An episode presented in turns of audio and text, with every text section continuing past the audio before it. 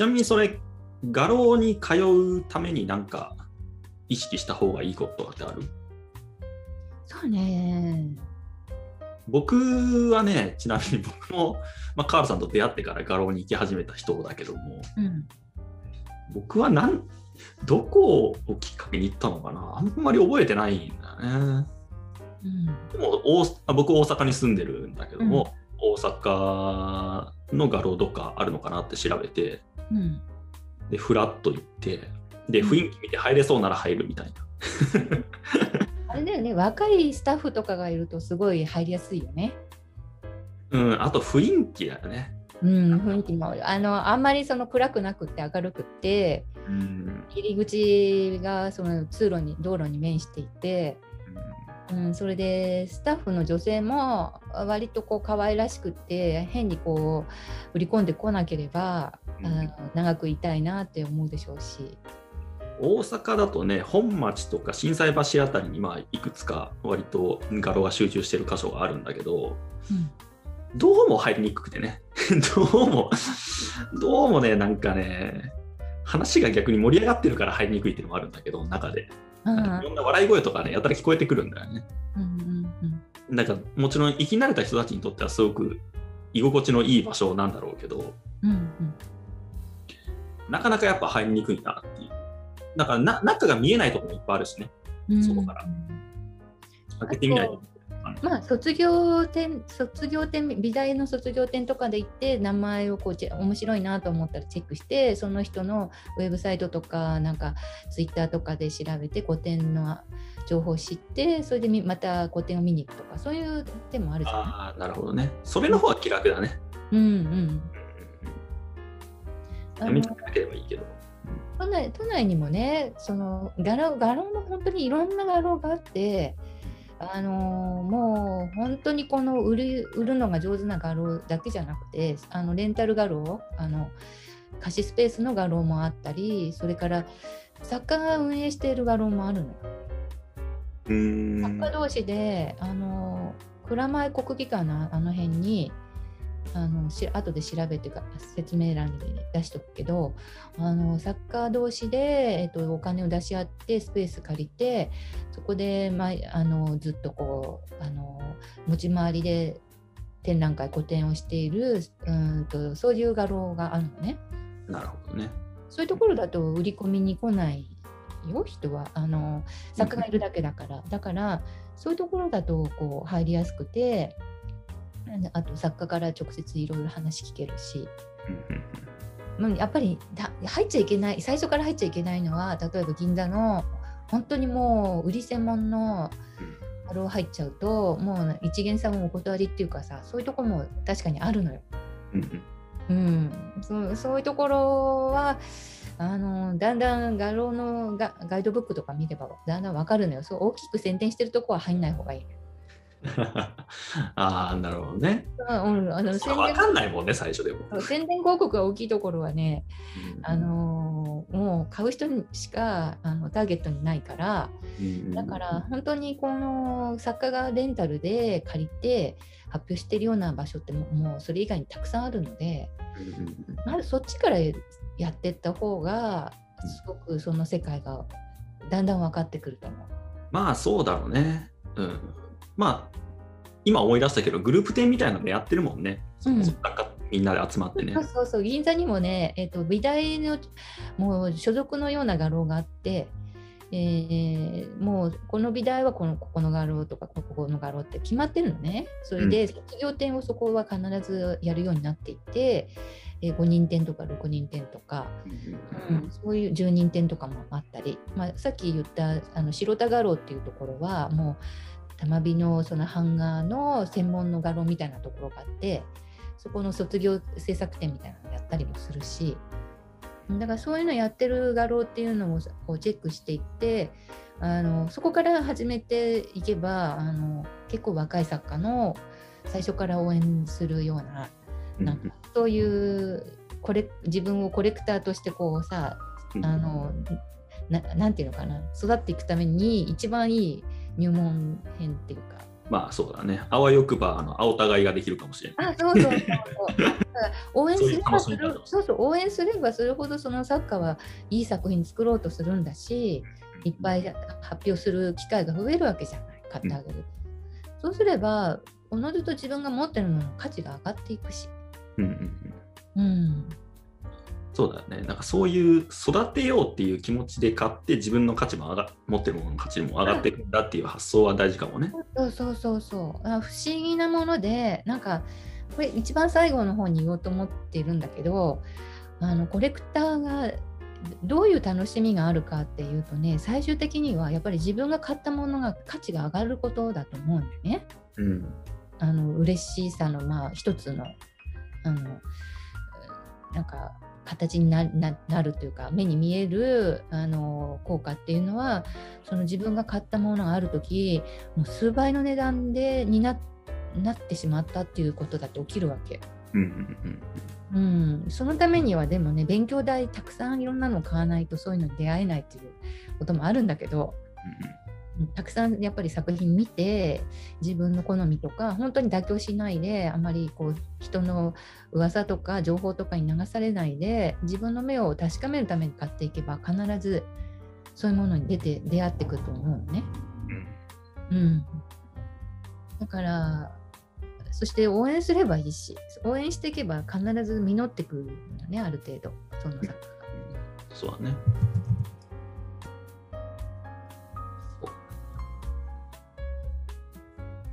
ょっと話戻るけど、僕も昔、うん。京都ってね、あのうん。作家が集まってやってる展覧会行ったことあるんだよね。うん。京都のね、ちょっと不便なところでね、駅から歩いて15分ぐらいかかったんだけど、確か。うんうんうん。のなんかね、ちょっとこう言ったらあれだけど、小汚い倉庫でね、倉庫を借りて、多分作家6人、5、6人でやってたのかな。作家さんはが受付やってたのかな？もう誰が、どこの誰が作家なのかちょっと分かんなくて、うんうんうん作家の人とは話してないんだけど、アーティストの人とは。うんうん、でもそういうのをね、やってたりするんだよね。で、そういうのの広告が美術館とかどっかの画廊とか行くと置いてあったりするんだよね。ああ置いてある DM のね。うん普通に生きてるとそういう展覧会って知るなんだろうルートがないんだけどうんうん1個でもとりあえず画廊行ってみるとなんか大体、ね、ポスターとか置いてあったりとかしてさうんチラシとか置いてあって。うん。でそれ見てあこんなのあるんだって思ってまた行ってみてみたいなのを確かやってたような気がするから、うん。うん。まあ、とりあえず1個入りやすいとこ入ってみるっていうのはすごく重要だよね多分ね。そうそうそう。であも思ったよりは、なんていうのかな、気さくにみんなね、話してくるし、話するし、あと、なんていうのかな、何も言わなくてもいいのよ、別に。作家に気を使わなくても、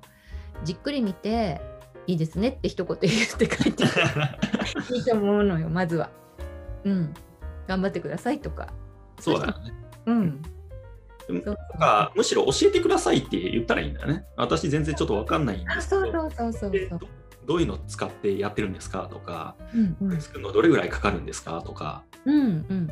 ね、そのアーティストやってる人なんて、まあ、カールさんもそうだけど、喋りたがりだから、そうそうあのいつもしょうが独ないから。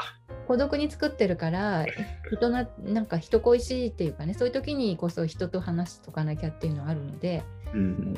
もうねすっごい上手な人もいるよ。もうね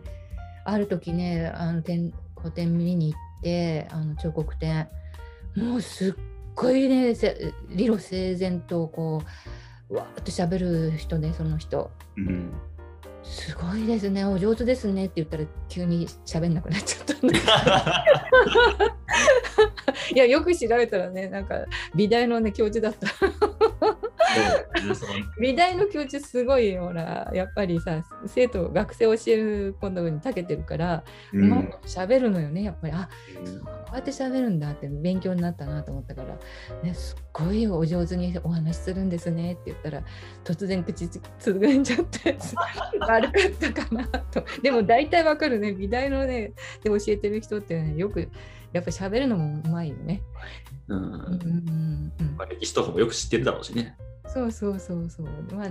こうやっぱり長年この古典やってる坂っていうのはよくそのわきまえてってどこまで喋ったらいいかとかこの人の場合はどこまでねあの親しくしたらいいかとかやっぱり見極めるからその辺はやっぱり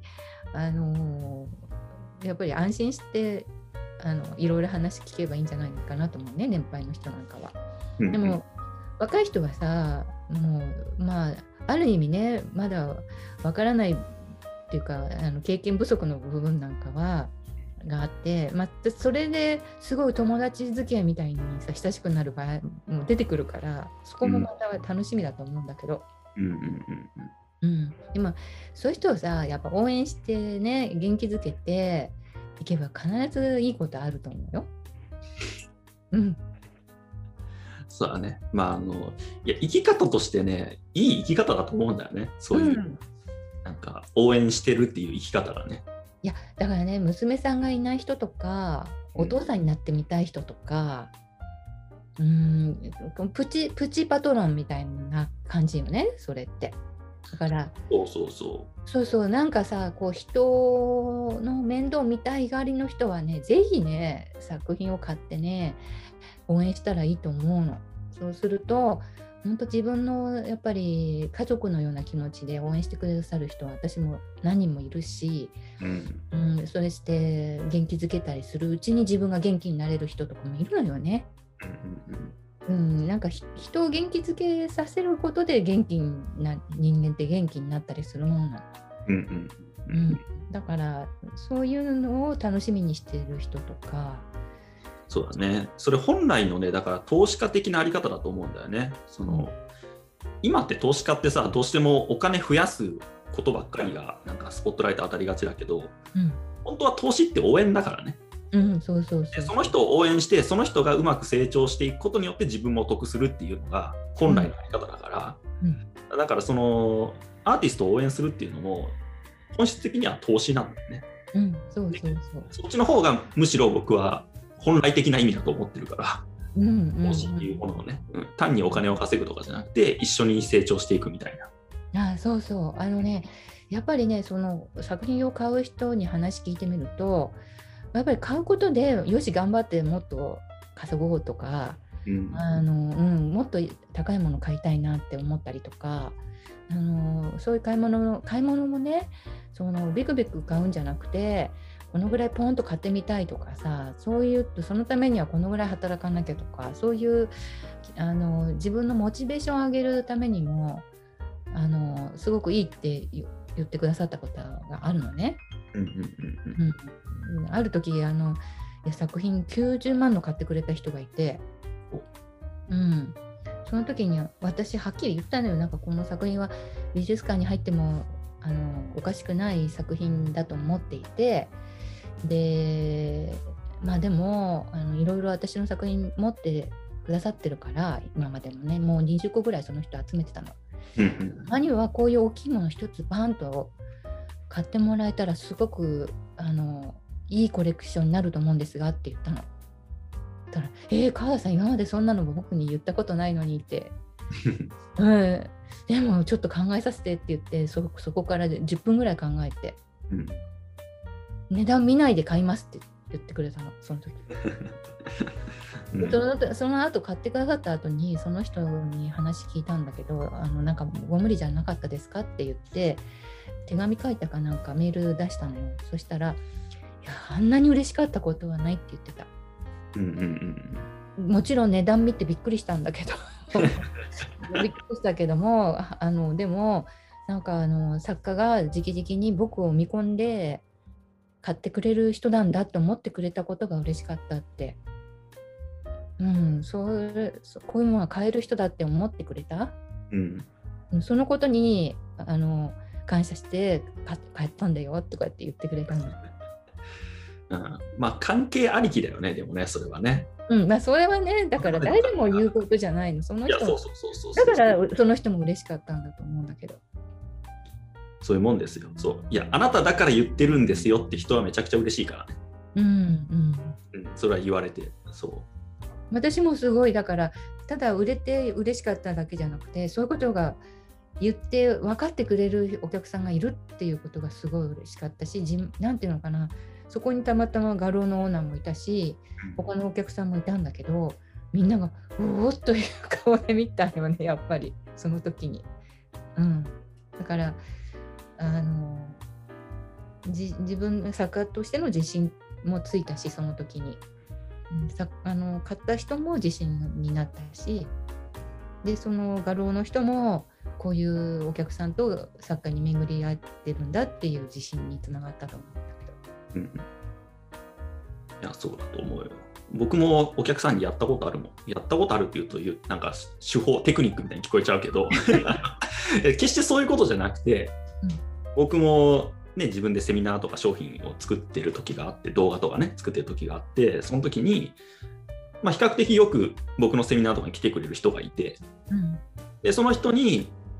あこの商品ちょっと買って勉強してもらいたいなって思ったから、うん、個別でメールして、うん、あの何々さんだから言うんですがって言って、うんうん、ここでね。これは読んだら多分あの何々さんの役に立つと思いますみたいな。うんうんうん、なのであのぜひ買ってもらいたいと思ってるんですって言ったらすごく喜んでくれた。うん、そういうものだと思う。だから作品を買うその売る売り方にそのそういう気持ちがわ分かっていないとただ単に押し売りみたいになってしまってお互いに嫌な気持ちで終わっちゃうんだけどもちゃんとやっぱりその誠実な気持ちでその作品を買って喜んでもらうっていうことができるっていうね。あの売る売ることでも喜びがあって買う人も喜びがあるっていうことを知っていると、うん、それを知るためにはやっぱり自分を一度買ってみないとね、うん、うん、っていうのがある。まあ私もそんな高額なのは買えないけど、一度すごい気になってるリヒターの展覧会があの新宿の方でああっておあの、まあ、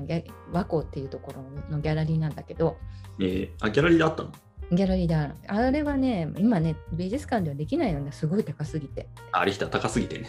うん、それであの画廊も日本でも画廊は1軒だけあの取り扱い画廊があって、うん、多分リヒターの方あの方の契約があるんだと思うんだけどそこでね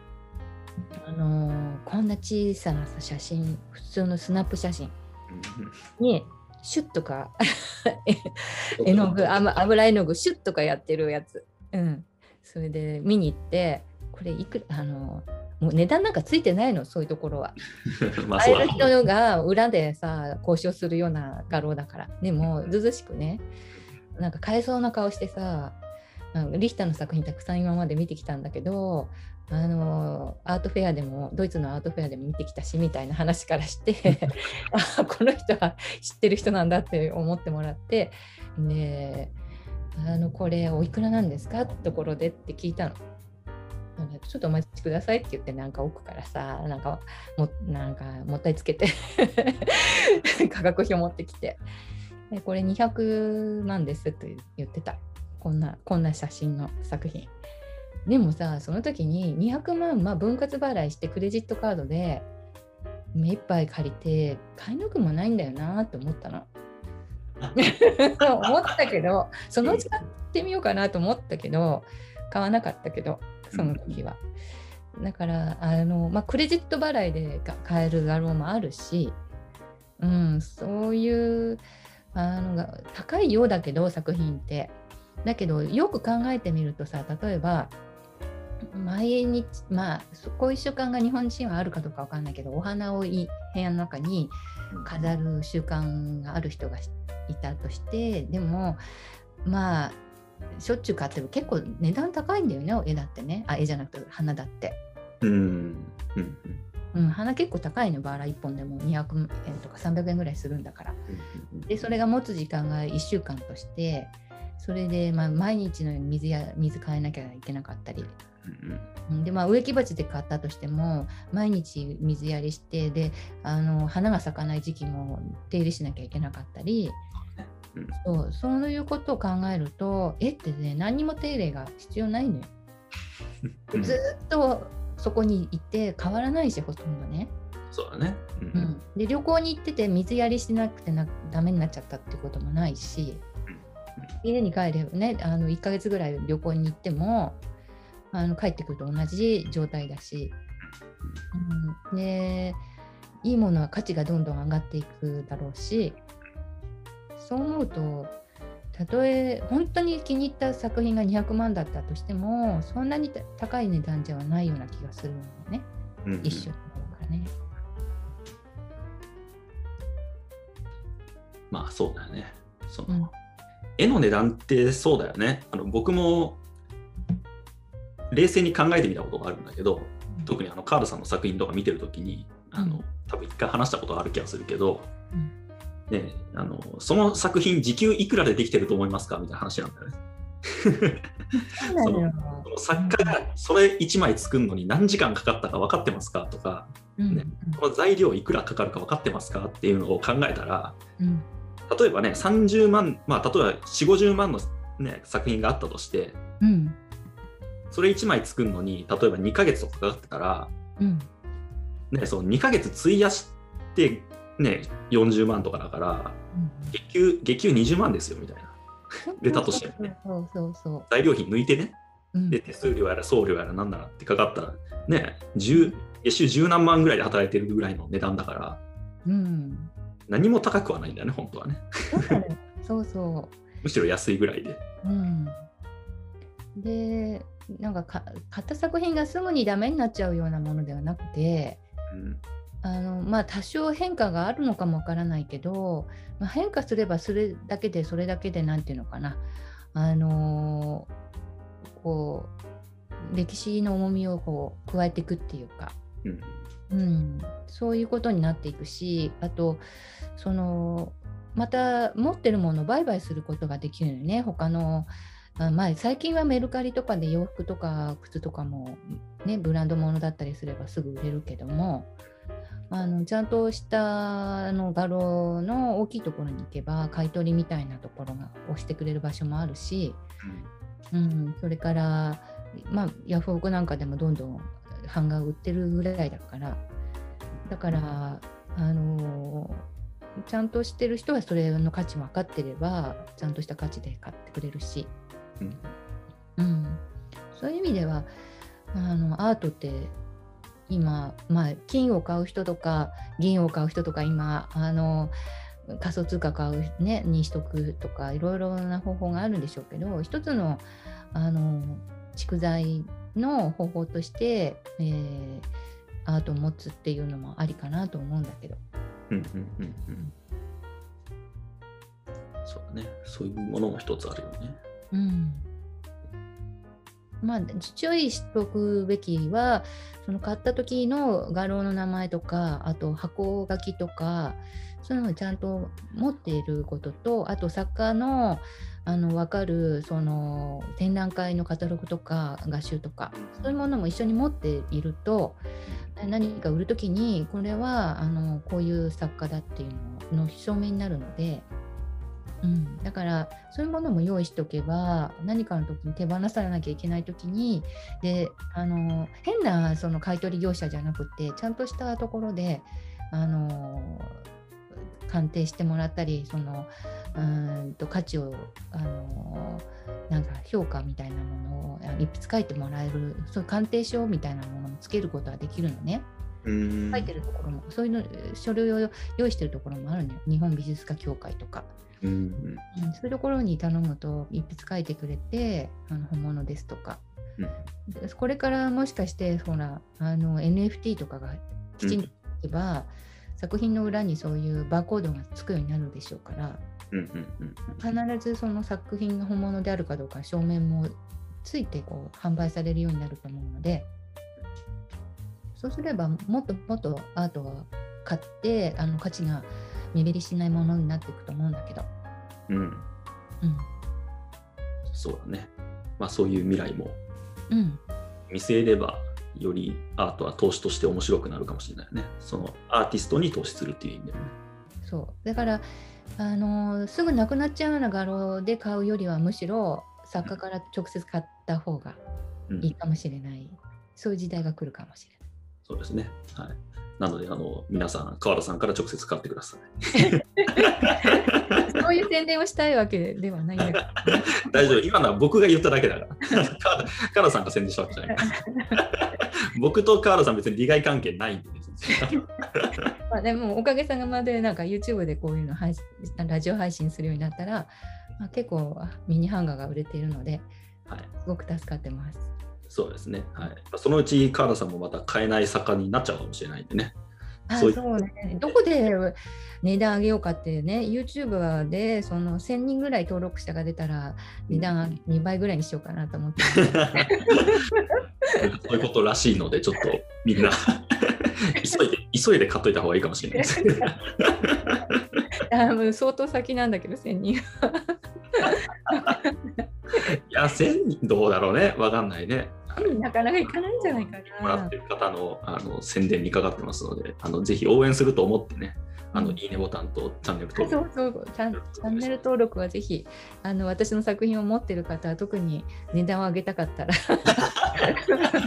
皆さんに声かけてチャンネル登録してもらうようにお願いします。だから作品買ってこのチャンネル広めてもらうっていうのが一番いい投資。そうそうそうそうそう。ね、今の安いうちに買っといてから あのこんなチャンネルあるらしいよみたいな。広めてもらってちょっとここ面白いからって言って広めてもらって。結構言われるのあの一昨日も私の作品もな何でも持ってる方から川田さん YouTube であのあんなにラジオ配信してるのにもっと作品の価格上げなさいよって言われちゃったの。安すぎるわよって言われてあそうなんですね。どういうきっかけで高くしようかってずっと考えてて、まあ、とりあえず YouTube で1000人ぐらい登録者が増えたらやろうと思いますって言ってあるんですよ。うん、はい、ということなのでぜひ安い価格で、はい、お願いします。で一旦この辺で終わりましょう。はい